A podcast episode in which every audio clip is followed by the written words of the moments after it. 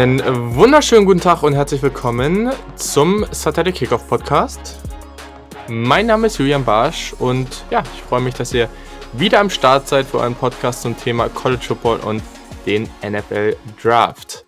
Mailback Nummer drei, das ist jetzt auch wirklich der letzte, aber es waren eben so viele Fragen.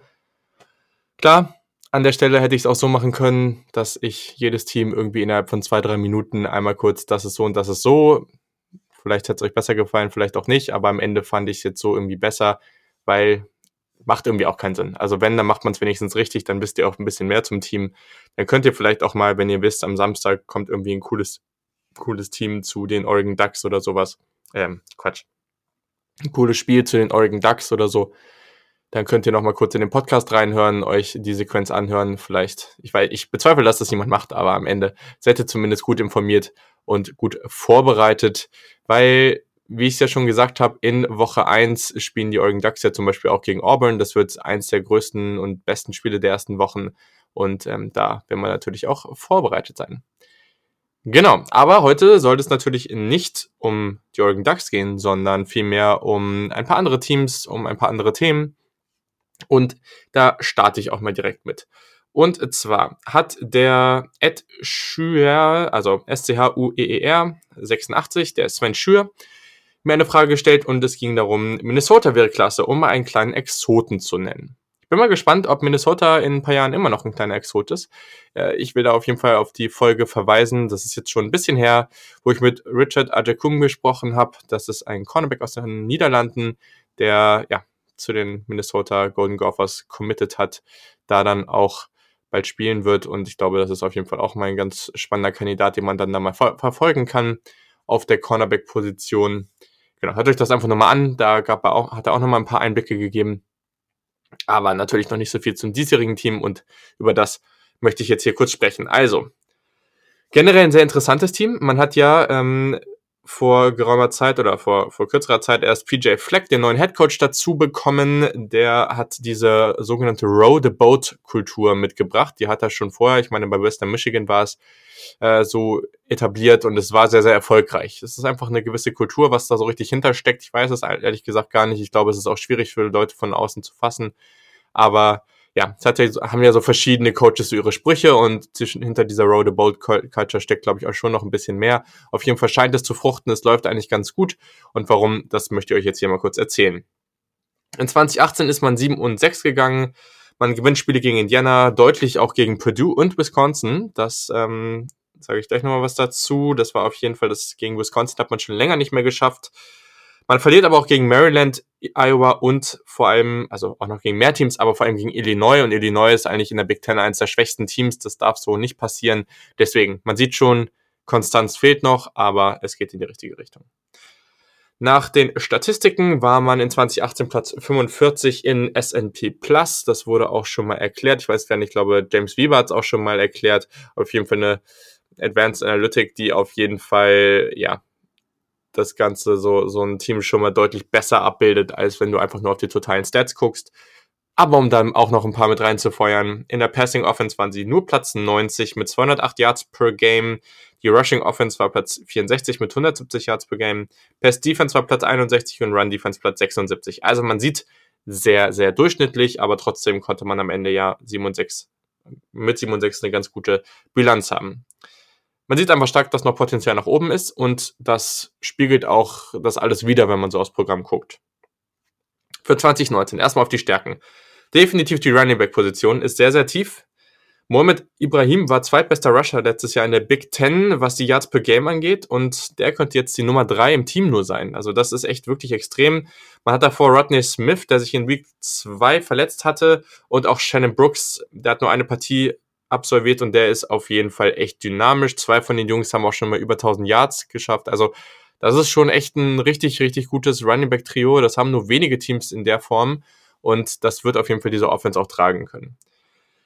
Aber ist ja nicht alles. Auf der Wide Receiver Position hat man Senior Tyler Johnson. Das ist ein absolutes NFL-Talent. Einer, wenn nicht vielleicht sogar, naja, der beste wahrscheinlich nicht, aber einer der besten Wide Receiver in der Big Ten. Ähm, der ist auch nur wenige Kilometer vom Campus ähm, in Minnesota aufgewachsen war First Team All Big Ten letztes Jahr, hat äh, 78 Bälle gefangen für 1169 Yards, 12 Touchdowns und er braucht auch nur noch 1132 Yards, um All-Time Leading Receiver von Minnesota zu werden. Also muss er das einfach nur nochmal wiederholen und dann läuft das. Außerdem hat man mit Rashad Bateman und ähm, Nee, außerdem Rashad Bateman, genau, das wollte ich noch zu ihm sagen. Der hat mehrere Freshman-Rekorde letztes Jahr für, für Receiver bei Minnesota aufgestellt, also auch ein sehr, sehr gutes Jahr gehabt. Und dann sollte man vielleicht noch Ortman Bell, ähm, den Ratchet Sophomore, ähm, nennen. Das ist ein Kandidat wirklich auch für tiefe Bälle. Also man hat da schon ein gutes Trio und das ist auch ganz wichtig. Wir sprechen, oder ich spreche natürlich später noch über die Quarterbacks. Drumherum stimmt eigentlich schon vieles und das ist auf jeden Fall schon mal auch, das haben wir ja auch, darum geht es in der NFL ja auch so oft nimmst du erst den Quarterback, baust dann dein Team auf, baust du erst dein Team auf, nimmst dann den Quarterback. Ich persönlich finde es immer sehr, sehr cool, wenn man den Quarterback dann nimmt, wenn es drumherum schon stimmt, weil dann hat der Quarterback auch die Möglichkeit, sich wirklich zu entfalten. Auf Defensive End hat man mit Senior Carter Coughlin und Ratchet Senior äh, Winston, oh Gott, diesen Namen, ne? Delade oder so ähnlich, ähm, zwei Spieler, die eben zurückkommen, die sehr, sehr viel Talent und, und vor allem auch Erfahrung mitbringen. 49 Starts haben sie zusammen schon gemacht. Das ist echt ein gutes Duo. Vielleicht das beste Defensive End Duo, was, was PJ Fleck jemals als, als Head Coach hatte. Ähm, Coughlin war auch Second Team All Big Ten. Er hat in seiner Karriere schon 30,5 Tackles for Loss und 18 Sacks ähm, erledigt. Das ist in drei Jahren. Also auf jeden Fall auch schon jemand, der da einiges an, an Zahlen produziert hat. Genau, auch die Secondary ist grundsätzlich solide. Man hat potenziell vier Starter zurück, was ganz gut ist. Allerdings hat man hier auch zwei neue Coaches und man hat in 2018 nur elf Interceptions gefangen, was schon sehr schwach ist. Das war der neunte Platz in der Big Ten. Ich glaube, da geht schon noch was, aber auch hier, da haben wir in, letzten, in der letzten Ausgabe auch schon öfter mal drüber geredet. Da wird es eine Regression geben, vielleicht nicht bei jedem Team, aber am Ende gibt es auch immer mal wieder Ausreißer nach oben oder nach unten. Elf ist schon sehr wenig, würde ich mal sagen. genau. Und dann wäre es wichtig, dass äh, Antoine Winfield Jr. fit bleibt. Der war viel verletzt und das ist schon jemand, der als, als ein Safety und das ist schon jemand, der als einer der vielseitigsten Spieler im Kader so gilt. Den, wenn der fit bleibt, das würde schon einen riesen Unterschied machen. Wenn wir auf die Schwächen gucken. Defensive Tackle auf jeden Fall, da gibt es einige Abgänge zu verzeichnen und dementsprechend hat man dort eben auch sehr, sehr wenig Erfahrung, was wenn es so nicht ersetzt wird, eben schon ein Problem ist, weil man eben die Mitte der Defensive Line einfach mal deutlich abgeben muss. Ähm, man hat allgemein einfach ein sehr junges Team. Äh, 72 Prozent des Teams hat noch zwei Jahre an Eligibility übrig, also sind dann, wenn sie jetzt Junior sind, dann haben sie eben, sind sie noch, können sie noch Junior und Senior werden. Man hat sehr, sehr wenig eben von diesen sehr erfahrenen Spielern. Ich meine, im College Football hat man es ja auch sehr, sehr häufig, dass ein Spieler einfach mal bis zum Junior oder Senior ja gar nicht spielt. Und ich glaube, auf der einen Seite ist es gut, weil das passt so zu der Entwicklung von Minnesota und dann nächstes Jahr, dann hat man noch mehr erfahrene Spieler im Kader und man kann eben dann nochmal den nächsten Schritt gehen. Aber gleichzeitig, wenn wir einfach nur auf 2019 gucken, ist das auch sicherlich ein Punkt, den man dann nennen muss. So, und dann Quarterback. Letztes Jahr Zach Annexstead, der hat äh, angefangen zu spielen. Ähm, der war da auch an sich ähm, ganz solide. Das war erst der zweite, und das ist eigentlich eine relativ beeindruckende Statistik, der war erst der zweite Walk-On. True Freshman Walk-Ons sind Spieler, die kein Stipendium bekommen haben, trotzdem aber ins Footballteam kommen. Ähm, der zweite Walk-On True Freshman in der College Football Geschichte, der eine Saison gestartet hat. Der erste war gerade Number One Pick vor zwei Jahren und das ist nämlich Baker Mayfield. Ähm, der hat sich dann, also der war relativ durchschnittlich, aber ich meine, das ist, also, was soll man da erwarten, ne? Also, das braucht halt auch ein bisschen eine gewisse Lernkurve ist immer dabei. Und wie viele wirklich hochgerankte Quarterbacks gibt es, die, die starten und als Freshman wirklich auch erstmal durchschnittlich aussehen. Also, das darf man ihnen nicht vorwerfen. Der sollte auch im Quarterback-Battle sein. Leider hat er sich eine Fußverletzung zugezogen und man weiß jetzt eben noch nicht so wirklich, wann er zurückkommt. Deswegen geht der ähm, geht, der, geht der Start oder die Position an Tanner Morgan. Der hat letztes Jahr dann gespielt, nachdem sich Anistet verletzt, verletzt hat. Der hatte als, oder der ist als Redshirt Freshman reingekommen, hatte eine 4 zu 2 Bilanz inklusive des Siegs gegen Wisconsin. Die hatten vorher eine 14-Siegeserie gegen Minnesota, also da musste man lange, lange warten, dass man die mal wieder geschlagen hat. Auf dem Feld war der grundsätzlich okay. Ähm, wenn ihr euch mal Highlights angucken wollt, gegen Indiana hat er echt ganz gut gespielt.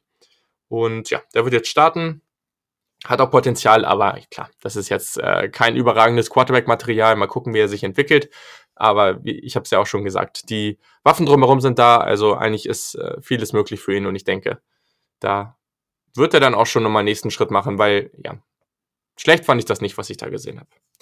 Auf Linebacker muss man noch erwähnen, wird Blake Cashman fehlen. Der ist ja in die NFL gegangen und das war der Leading Tackler. Der Rest der Gruppe sieht an sich solide aus. Ich glaube, das wird auch nicht so schlecht, aber so ein Abgang ist natürlich schon schwierig. Es war ein wichtiger Spieler fürs Team.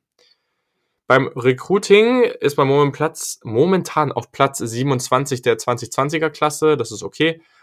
2021 äh, ist man auf Platz 7, das ist natürlich überragend, aber es heißt praktisch nichts, weil bisher so wenig Spieler committed haben, dass die meisten Teams irgendwie nur so vier bis sechs, sieben Spieler in ihrer Klasse haben. Also das wird sicherlich auch noch ein bisschen nach unten gehen, kann man schon erwarten. Aber ja, trotzdem, an sich ein guter Start und äh, ich glaube für Minnesota auch dieses, auch dieses Jahr, beziehungsweise für 2020 haben sie schon viele gute Commits bekommen, das geht in die richtige Richtung.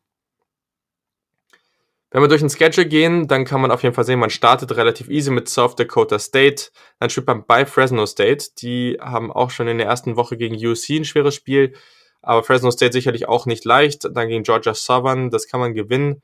Und danach at Purdue, Illinois, Nebraska, at Rutgers, Maryland, Penn State, at Iowa, at Northwestern und am Ende gegen Wisconsin.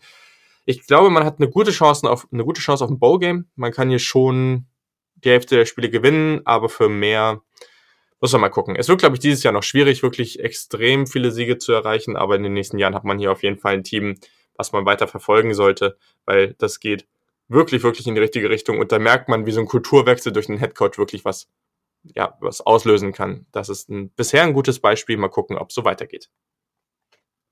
So, jetzt hat Ed M Titans 97 sich insbesondere nach dem Abgang von Lamar Jackson nochmal so, ein, so, ein, so eine kleine Preview zu den Louisville Cardinals gewünscht. Ja, ich sage jetzt nochmal kurz was zu denen, habe mir auch ein bisschen was rausgeschrieben oder ein bisschen was angeguckt, aber ja, wir sprechen hier schon wirklich über ein sehr, sehr schwaches Team. Also 2019 beziehungsweise 2018 hat man 10 von 12 Spielen verloren und in den letzten fünf Partien waren es immer mindestens 52 Punkte, die man kassiert hat. Das muss man sich mal reinfahren. Das ist schon, ja.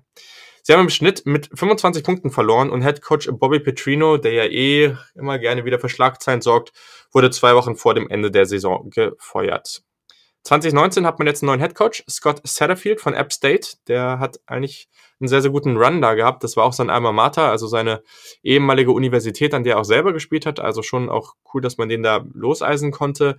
Ja, ich glaube schon, dass es eine coole Verpflichtung ist. Mal gucken, wie er das jetzt so fortführt.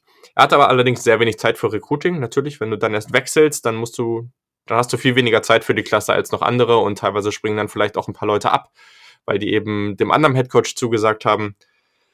Fokus lag daher erstmal auf solchen Sachen wie den Werten und der Kultur, die er vermitteln will. Ich glaube, bei Louisville ist das auf jeden Fall ein Umbruch, der ein paar Jahre dauern wird. Positionen, also. Eigentlich sind fast alle Positionen ein Problem. Quarterback ist aber auf jeden Fall eine davon. Ähm, man ist nie wieder auf das Niveau von Lamar Jackson gekommen. Das ist auch sehr, sehr schwierig. Satterfield mag an sich ein gutes Laufspiel. Also da hat man jetzt zwei Spieler, im, die da potenziell starten könnten. Das ist einmal Javon Pass, das ist der bessere Quart ähm, Passing Quarterback und dann Malik Cunningham, das ist wirklich auch ein besserer Running Quarterback. Der könnte eigentlich damit relativ gute Chancen haben, wenn man auf den Head Coach guckt. Momentan, beziehungsweise sie werden sich auch aus dem Camp entscheiden, also das, was gerade läuft. Ich habe zum jetzigen Zeitpunkt noch keine Info, wer starten wird. Vielleicht ist es bis dann schon soweit.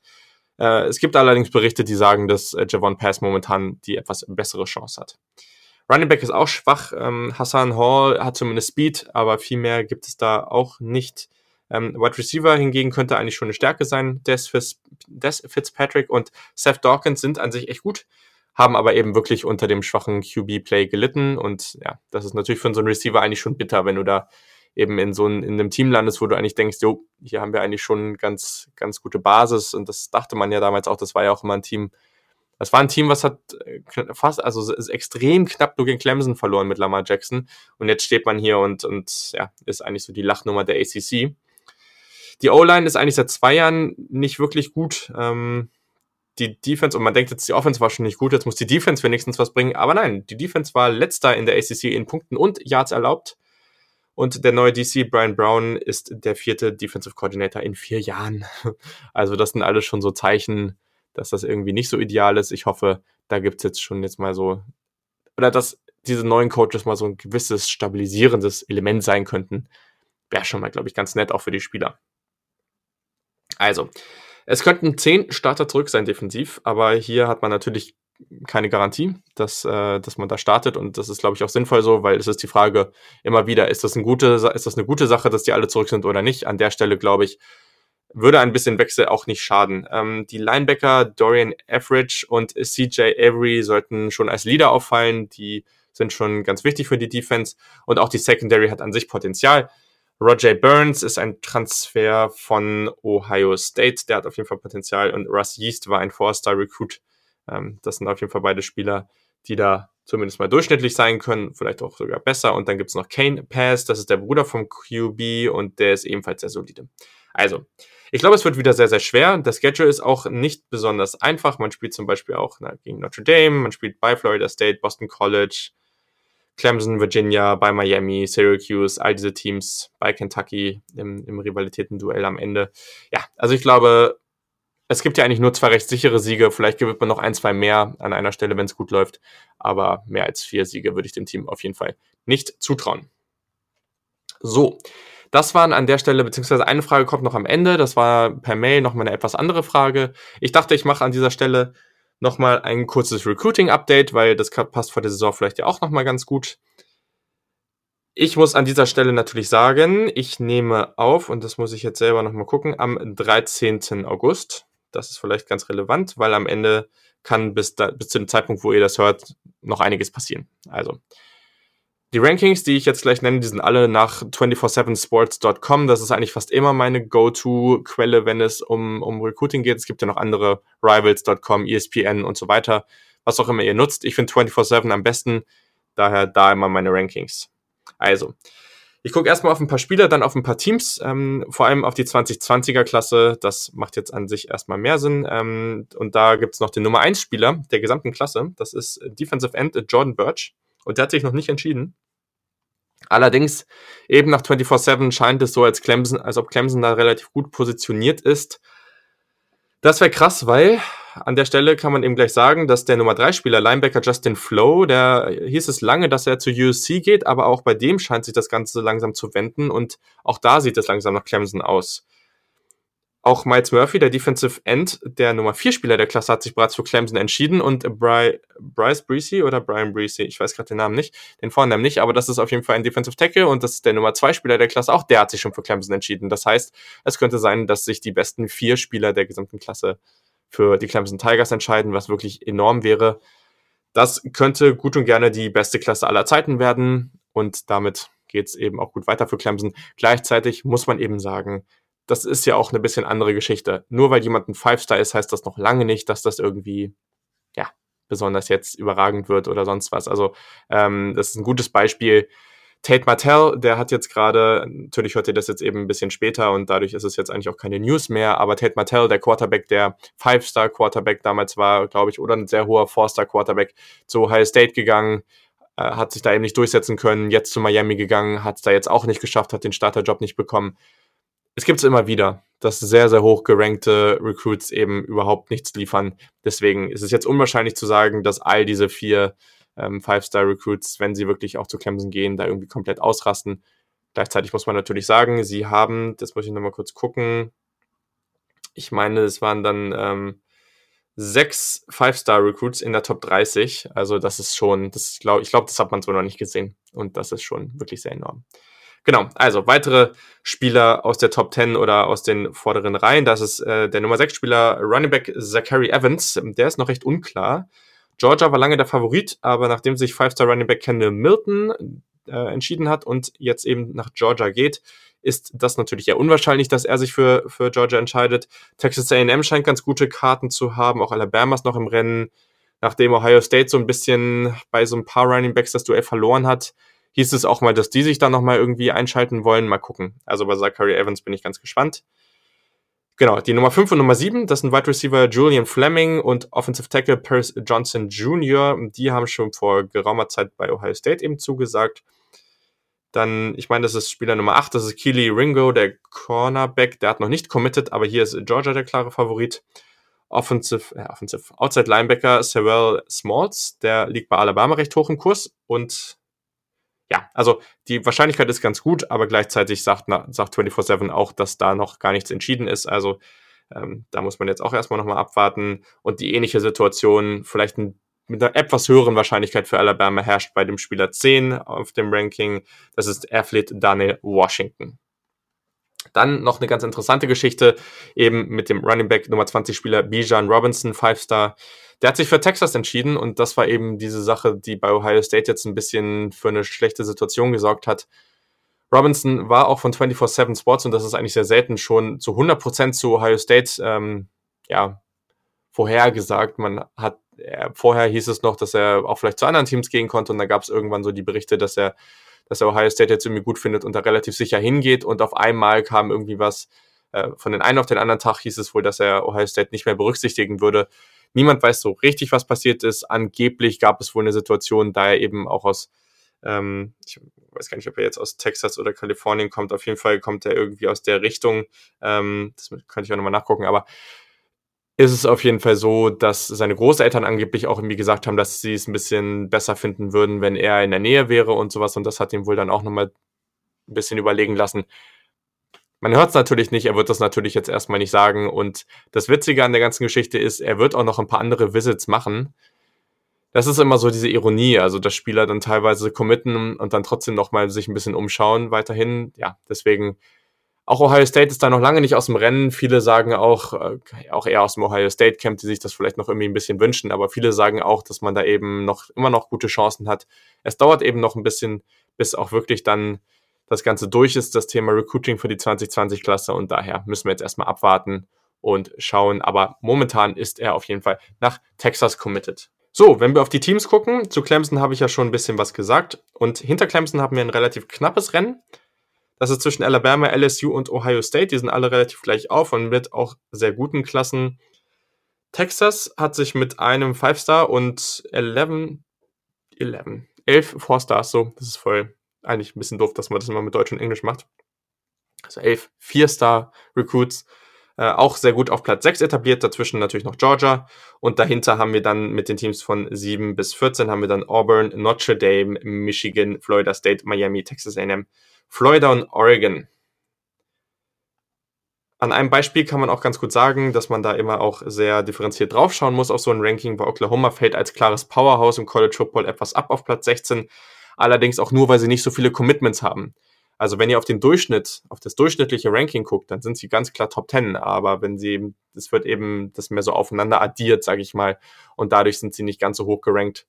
Ja, das äh, ist halt, also ich weiß nicht, ob das so viel Sinn macht, ehrlich gesagt, aber natürlich ist es auch wichtig, dass du ein bisschen mehr Spieler holst, weil desto mehr Spieler du am Ende in deinem, du kannst natürlich immer nur eine gewisse Anzahl an Spielern verpflichten, gleichzeitig, wenn du dir jetzt zehn Vier Stars und drei Three Stars und auch zwei Five Stars holst und das andere Team hat eben noch fünf Four Stars mehr, gibst du dir natürlich selber die Chance, noch mehr Spieler praktisch zu treffen, in Anführungszeichen, weil du musst immer damit rechnen, dass gewisse Spieler einfach nicht funktionieren in deinem Team und desto mehr Spieler du hast, desto höher ist natürlich auch die Chance. Genau wie im NFL Draft ist das hier eigentlich nichts anderes. Eine Sache, die ich sehr, sehr spannend finde, das ist aber schon für, für 2021. Bisher in der Spitze der Rankings, wie gesagt, bedeutet noch nicht so viel, aber Miami, Texas und Notre Dame. Aber so, jetzt, der Nummer 11 Spieler und Nummer 2 Quarterback Sam Hewitt hat schon zu Washington committed, zu den Washington Huskies. Außerdem haben die Huskies sehr, sehr gute Chancen auf den Nummer 8 Spieler Emeka Egbuka und den, äh, der ist ein Athlet, und den Defensive Tackle und Nummer 9 Spieler JT Tuaimolau. Ja, so irgendwie. Und es spielt ihnen natürlich in die Karten, dass die alle drei aus Washington auch kommen. Das ist natürlich sehr, sehr hilfreich für sie. Aber das wäre schon enorm. Also wenn du auch relativ früh vielleicht sogar drei praktisch Top-Ten-Spieler verpflichten kannst und also das ist ja gleich, das sind drei Five Stars, das ist gleich eine enorme Klasse, die Washington da reinbekommen würde. Also schon irgendwie ganz interessant und eine coole Entwicklung für die Huskies, aber auch etwas, was die anderen Powerhouses in der, in der Pac-12 auf jeden Fall beobachten müssen. So. Wenn wir jetzt das Sportliche ein bisschen zur Seite schieben und ein bisschen anderes Thema natürlich auch zum College Football angucken. Da habe ich eine Mail bekommen und ich fand die eigentlich ganz cool und passt jetzt auch ganz gut.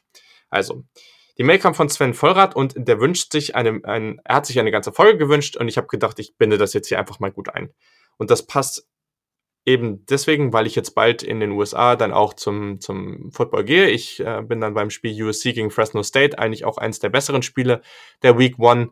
Und es geht um das Thema Stadionbesuch.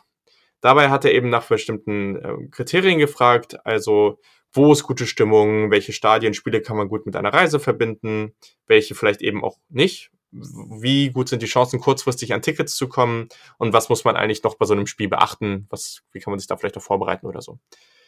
Das gehe ich jetzt mal nach und nach durch. Also erstmal, er hat ja relativ viele Fragen dazu gestellt und ganz wichtig, das ist voll die Community-Frage. Also natürlich konnte ich da ein bisschen gucken und, und weiß vielleicht auch ein bisschen was darüber, aber ihr habt da, also es sind sicherlich viele College Football Interessierte da draußen, die sagen, okay, ich weiß das und das noch dazu, da gibt's vielleicht billiger Tickets, da kommt man aus dem und dem Grund vielleicht auch ganz gut hin, über die Route oder sonst was. Wenn ihr der Sachen wisst, schreibt mir das auf jeden Fall, dann retweete ich das, schreibt mir auch eine persönliche Nachricht oder eben eine E-Mail und dann würde ich das irgendwo noch einbinden oder noch mal bei Twitter raushauen oder sowas. Das wäre echt cool, weil ich glaube, wenn man den Leuten da ein bisschen mehr Informationen gibt, wie einfach es eigentlich auch ist, zu einem College Football Spiel zu geben, dann hilft das auf jeden Fall.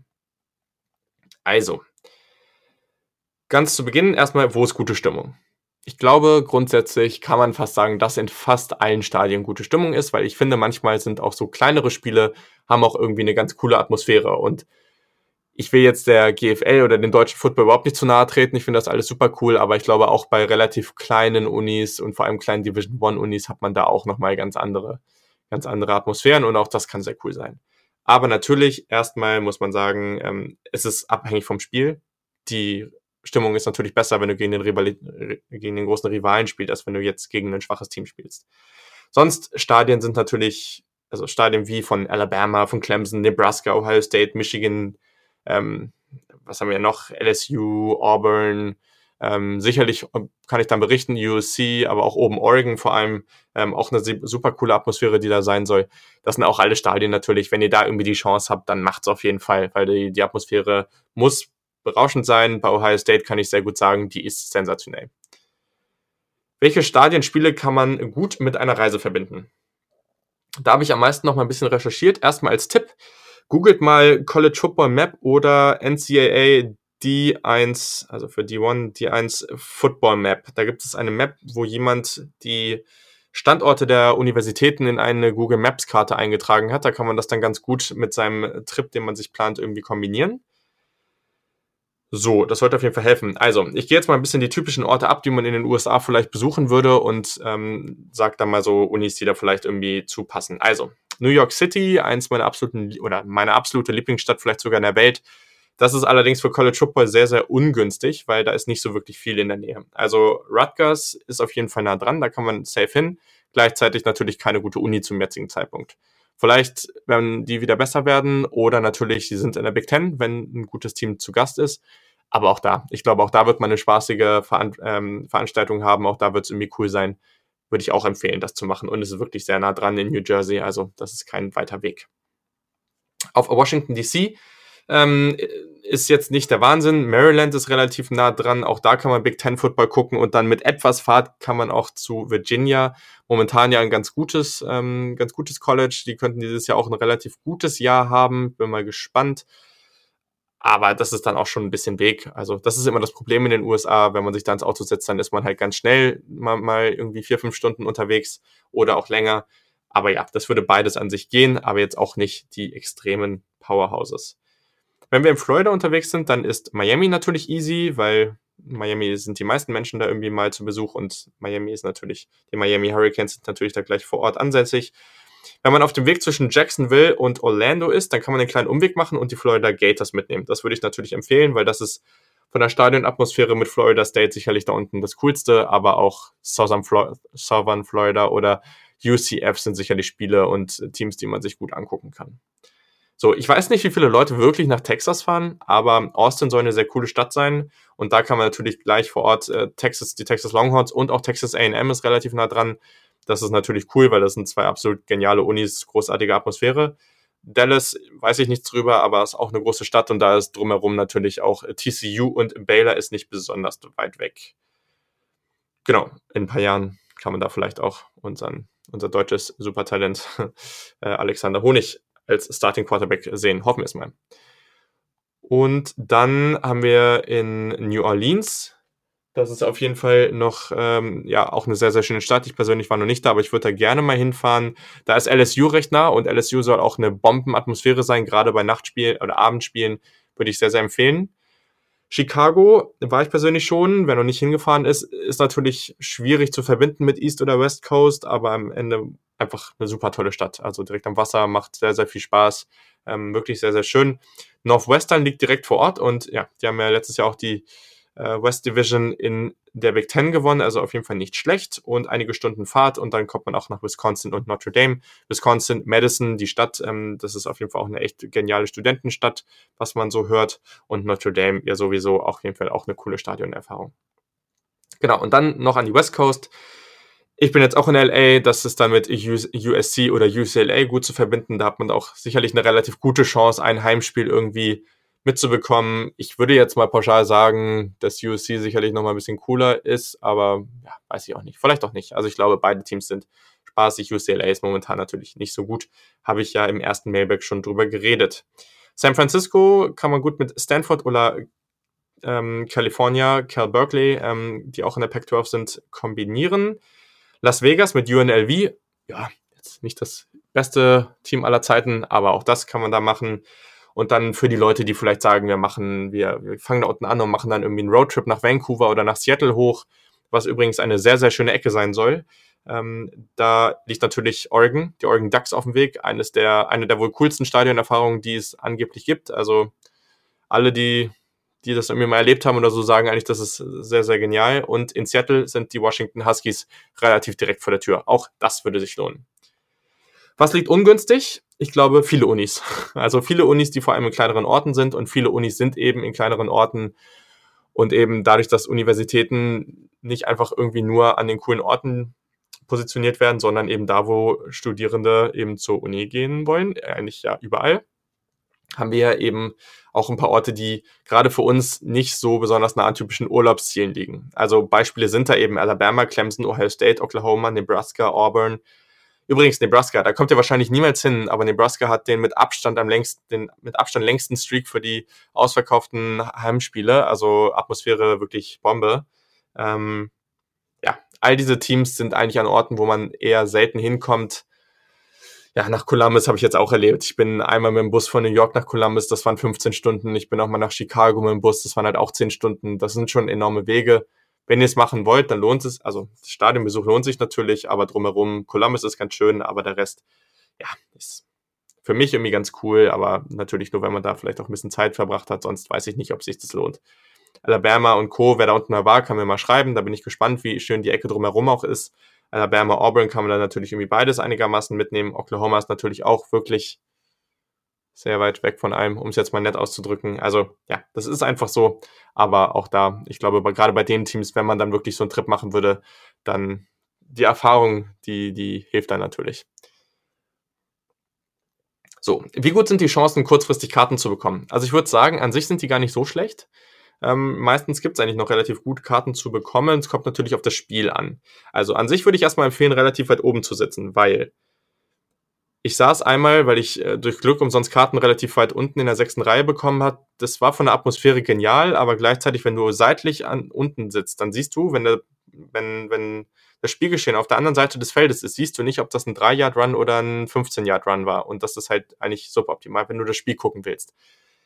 Wenn du unten sitzt, dann musst du eigentlich in der Mitte sitzen und wenn du unten in der Mitte sitzt, dann ist bei den meisten Teams das Ticket unbezahlbar. Das ist ganz klar. Also, es geht meistens eigentlich ganz gut, ein Ticket zu bekommen, mittig und relativ weit oben. Man hat einen guten Überblick über das Spiel und man sieht auch noch genug. Also, oder man sieht echt genug. Also, ich fand es eigentlich ähm, voll die coole Perspektive, die man da hatte. Grundsätzlich kann man sagen, für gute Spiele und gerade Rivalitäten sind die Tickets fast unbezahlbar. Also für ein solides oder normales College Football Spiel solltet ihr immer damit rechnen, dass ihr 70, 80 Dollar ausgeben müsst. Ich habe jetzt auch, glaube ich, 80 Dollar für das USC Fresno State Spiel ausgegeben. Man muss natürlich sagen, ist das erste Spiel der Saison, plus Fresno State ist auch kein schlechter Gegner. Aber das ist der Preis. Also es gibt sicherlich Unis, wo ihr auch günstiger reinkommt, aber gerade auch meine Erfahrung mit Ohio State, da kommst du eigentlich fast unter 100 Dollar nicht rein. Das ist wirklich enorm mittlerweile. Ich finde es auch echt teilweise unverhältnismäßig, aber ja, es ist einfach so. wenn ihr mal zum Rivalenspiel wollt, dann ist es eigentlich, also müsst ihr richtig Geld auf den Tisch legen. Natürlich, ich habe jetzt eben nur die Erfahrung zu Ohio State Michigan. Das ist sicherlich auch vielleicht das krasseste Rivalenspiel überhaupt. Da kommt, da müsst ihr irgendwie mindestens 600, 700, 800 Euro auf den Tisch legen und ähm, kurz vorher sicherlich auch über 1000. Also, und für gute Plätze dann auch noch deutlich mehr. Das ist, äh, ja, also ist ganz, ganz schwierig. Wenn ihr richtig früh guckt, und, und da Glück habt, dann kriegt ihr vielleicht für, für 300, 400, aber das sind wirklich Situationen, also da müsst ihr großer, also ich persönlich finde, da muss man großer Fan sein und das wirklich wollen. Ich persönlich will unbedingt irgendwann mal zum Spiel, aber ja, das muss man sich eben gut überlegen. Zu empfehlen ist schon irgendwie zu gucken, dass man irgendwie Mitte der Saison, Anfang der Saison, wenn man einfach mal die Erfahrung machen will und nicht so viel Geld ausgeben will, also Non-Conference-Schedule-Spiel oder sowas, da kriegt man meist dann auch noch eher günstiger die Karten. So, und dann noch die Frage, was muss man eigentlich außerhalb des Spiels mitmachen? Zum Beispiel einsingen oder so, hat er geschrieben. Also einsingen persönlich, weiß ich nicht, ähm, muss man nicht, finde ich. Ähm, natürlich könnt ihr, wenn ihr irgendwo hingeht und gerade Fan von einem Team seid, da gibt's natürlich immer gewisse Lieder, die man dann irgendwie mitsingen kann, ist natürlich cool. Aber die Wahrscheinlichkeit, dass ihr jetzt auch im Student-Blog sitzt, ist relativ gering. Also ja, Könnt ihr natürlich machen, muss man aber jetzt auch nicht. Also an sich müsst ihr euch erstmal nicht vorbereiten. Das, was ich, und das passt jetzt überall, oder ist mit der Frage sicherlich nicht gemeint, trotzdem wichtig, liest vorher die Regeln fürs Spiel durch, äh, fürs Stadion durch. Ihr dürft oft keine Rucksäcke mit reinnehmen. Ähm, es gibt gewisse Regeln für Kameras oder sonst was für ein Kram. Also ähm, all diese Dinge, wenn ihr Sonnencreme mit reinnehmen wollt, dann müsst ihr das auf eine bestimmte Art und Weise teilweise machen. Das sind alles Dinge, die könnt ihr danach lesen. Ähm, Genau, dann auf jeden Fall unbedingt früher da sein. Das ist, glaube ich, das, was ich raten würde, weil Tailgating im College Football ist vielleicht eine der coolsten Sachen überhaupt. Also auch einfach, wenn man da mal gucken will, was da so abgeht und so. Das ist eine unglaubliche Erfahrung, richtig. Also in so einer Studentenstadt, da steht dann alles still und einfach die ganze Stadt ist nur eine einzige Party. Mega, mega cool. Das ist echt ein Riesenteil vom College Football und macht viel Spaß.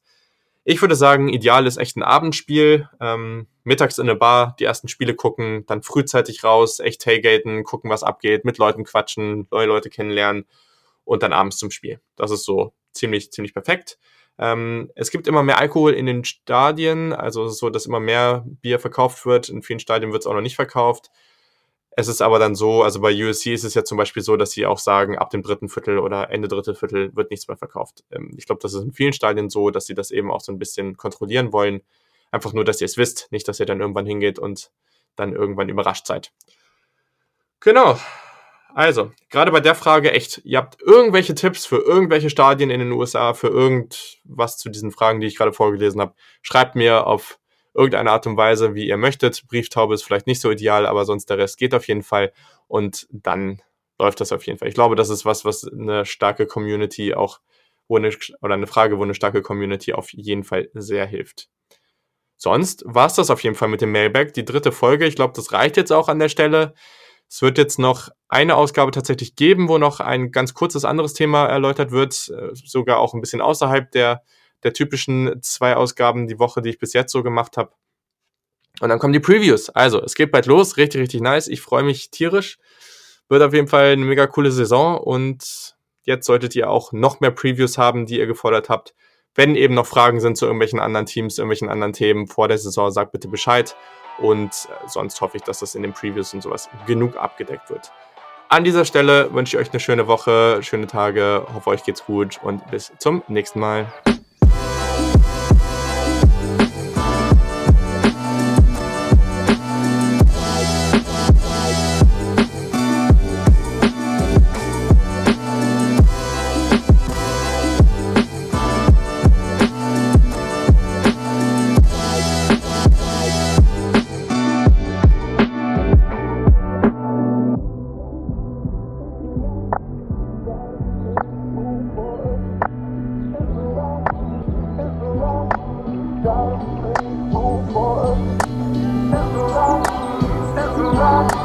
down.